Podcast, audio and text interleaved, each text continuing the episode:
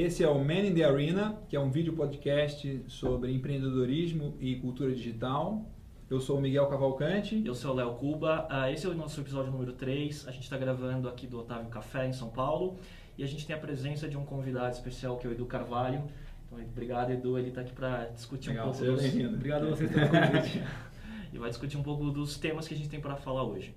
O post que eu queria compartilhar hoje é sobre o Morten Land, um empreendedor serial europeu, que ele, eu vi um vídeo dele no YouTube, uh, na conferência Le Web de 2008, Le Web que é organizado pelo Loic Lemur, uh, empreendedor, que ele é CEO do, Sesm, do Sismic, e o Morten uh, achei muito interessante porque ele veio falar sobre o fracasso dele logo após perder 30 milhões de euros numa startup que ele tinha, que era um jornal uh, de papel. Dinamarquês de gratuito, gratuito que entregava na, na que entregava na casa das pessoas. Então ele estava vendendo publicidade, não conseguiu flipar o, a, a, startup dele e faliu, perdeu 30 milhões dele e de investidores, né? Parece que o total foi mais de 100 milhões de euros investidos.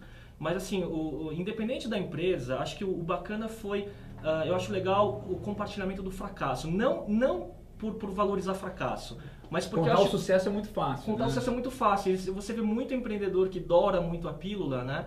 E ou que uh, teve um fracasso e depois fala na hora do, da, do sucesso de novo, né? Mas falar na hora do, do pior momento, lá do fundo do poço, é, é eu acho que foi, foi interessante. A gente estava assistindo juntos aqui esse é. vídeo e acho que foi bem, bem legal essa... É, eu não conhecia e uma das coisas que ele coloca logo no início do vídeo, né? É que ele fala agora né, vai ficar é, o dinheiro está ganhando menos importância, é mais importante você ter as pessoas certas, fazer alguma coisa que você acredita.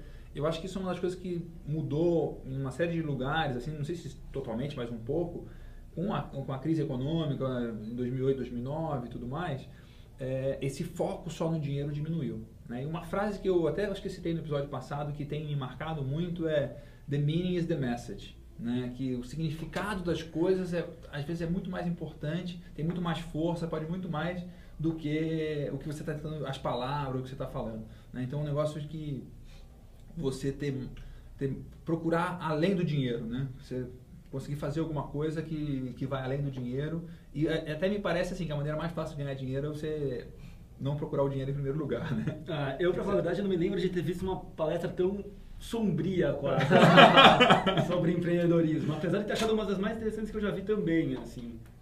Eu é, acho o cara que... não é muito bom de palestra, é, tava meio nervosão. Tal. É, mas o que não é necessariamente ruim, assim, ao mesmo tempo nervoso e muito natural ao mesmo tempo. E eu, eu mas achei, meio assim, dark, tipo... meio gótico, né, a é. imagem dele. É, acho que é, no momento, é, principalmente. É, mas né? muito verdadeira, assim, é muito legal ele falar que, por exemplo, no ano passado eu tava pensando em comprar um private jet, né, é. que agora estão tomando a casa dele, quer dizer, assim, eu nunca vi empreendedor falar sobre isso com uma, com uma naturalidade, Sim. uma franqueza, assim. As pessoas não expõem normalmente essas coisas, né? É sobre o fracasso. Ou expõe, é, às vezes elas gostam de falar sobre o que aconteceu depois, assim, ah, eu é. passei por momentos difíceis da minha vida. Mas agora eu tô bem. Mas quando, exatamente quando não, tá quando ele já momento, fez, já deu, já teve a virada, né? Ele já virou o jogo. Mas né? quando tá passando pelo momento, ninguém fala. E ele fala exatamente no. Ele no, tá no fundo, no do, fundo poço. do poço. assim, eu achei muito legal isso. Assim, é. muito raro. Realmente é negócio diferente e, e raro, né? Bom, a minha sugestão de post dessa semana, é, nesse episódio, é nenhum post, na verdade, né?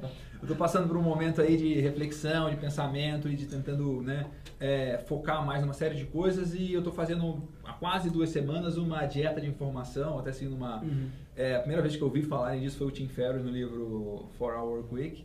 É, a minha mulher me recomendou fazer isso várias vezes e na última pessoa que me falou, que me marcou, foi o Júlio também, amigo nosso.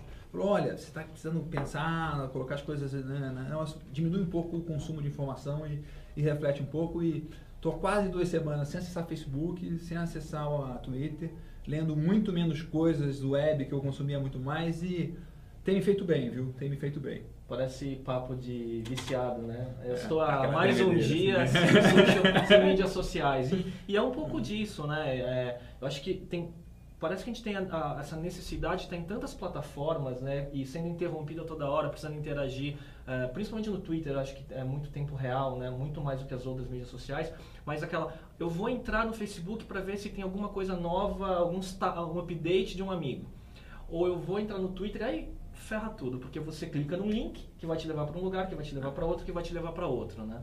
Ah, eu por acaso estou passando por essa experiência também. Nas últimas duas semanas estou muito na estrada, indo muito para Barretos, para Fazenda, por exemplo. Não tem internet lá.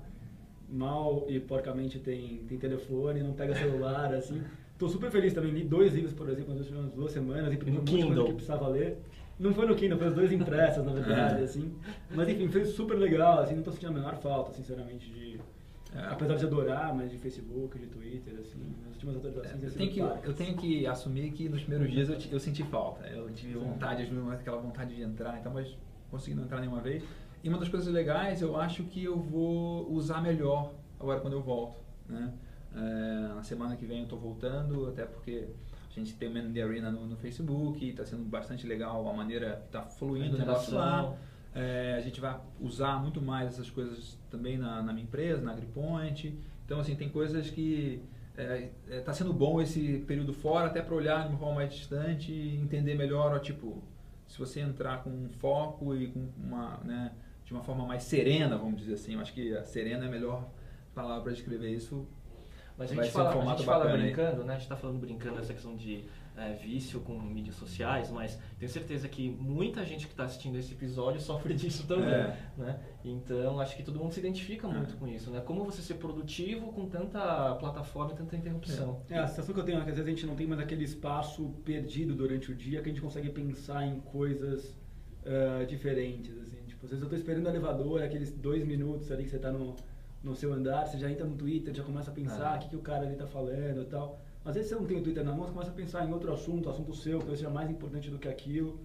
Você tem que ter uma ideia nova tal. Tipo, às vezes o Twitter vai te, vai te sugando demais. E é uma fuga, assim, muitas vezes, para assuntos todo. importantes que a gente ah, tem que resolver. Então, ah. ah. não, vou ligar o aplicativo do Twitter e vou ver o que tem. É. E você foge do que você tem que enfrentar, às é. vezes, de uma tarefa importante. Né? Um negócio legal que eu tenho feito isso bastante é esse negócio de você, em vez de ter o Twitter ou teu celular, você ter um caderno para você anotar e rabiscar e pensar e tal, mais um exercício de brainstorming, de reflexão então é. acho que é uma maneira bacana, mas acho que você tem razão mesmo, esse negócio de você é, você consumir menos, você vai ter mais tempo, mais espaço talvez mental, mais uma, uma tranquilidade, uma serenidade mesmo, acho que o melhor termo é serenidade, o momento que eu estou assim é um momento de serenidade, de, de é, pensar melhor e fazer me melhor as coisas. É, eu ia falar que eu uma letra muito feia, eu não ia conseguir me organizar num caderno. Eu vi a sua aqui.